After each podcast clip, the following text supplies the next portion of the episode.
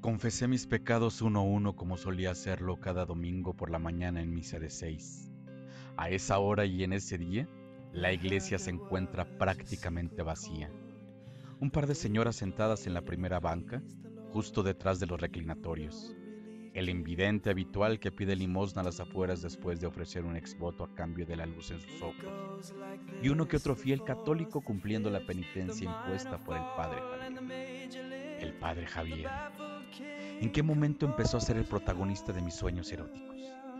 Siempre que pensaba en él, me sentía como el peor de los pervertidos. Pero ¿cómo no sentirme así si él era tan perfecto? El aroma que desprendía su loción a través de la pequeña reja del confesionario enervaba mis sentidos. Cada fin de semana esperaba ese momento, esos breves minutos en que la intimidad de aquella pequeña cabina me permitía regocijarme de su presencia. Él era el causante de toda aquella locura. Él y solo él. Si aquel día no lo hubiera reconocido en las cabinas de zona rosa, nada de esto estaría pasando.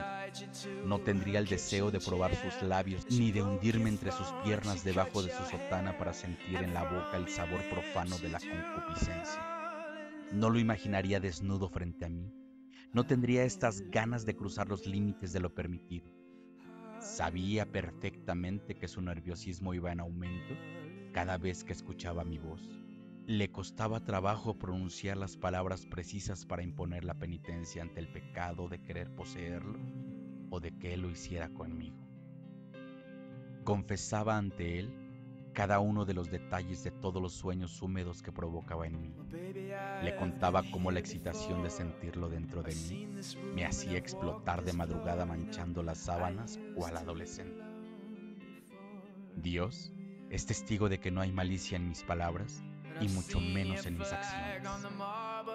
Yo confieso ante Dios Todopoderoso y ante ustedes, hermanos, que he pecado mucho de pensamiento, palabra, obra y omisión, por mi culpa, por mi gran culpa. De ser así, Él lo habría puesto en mi camino.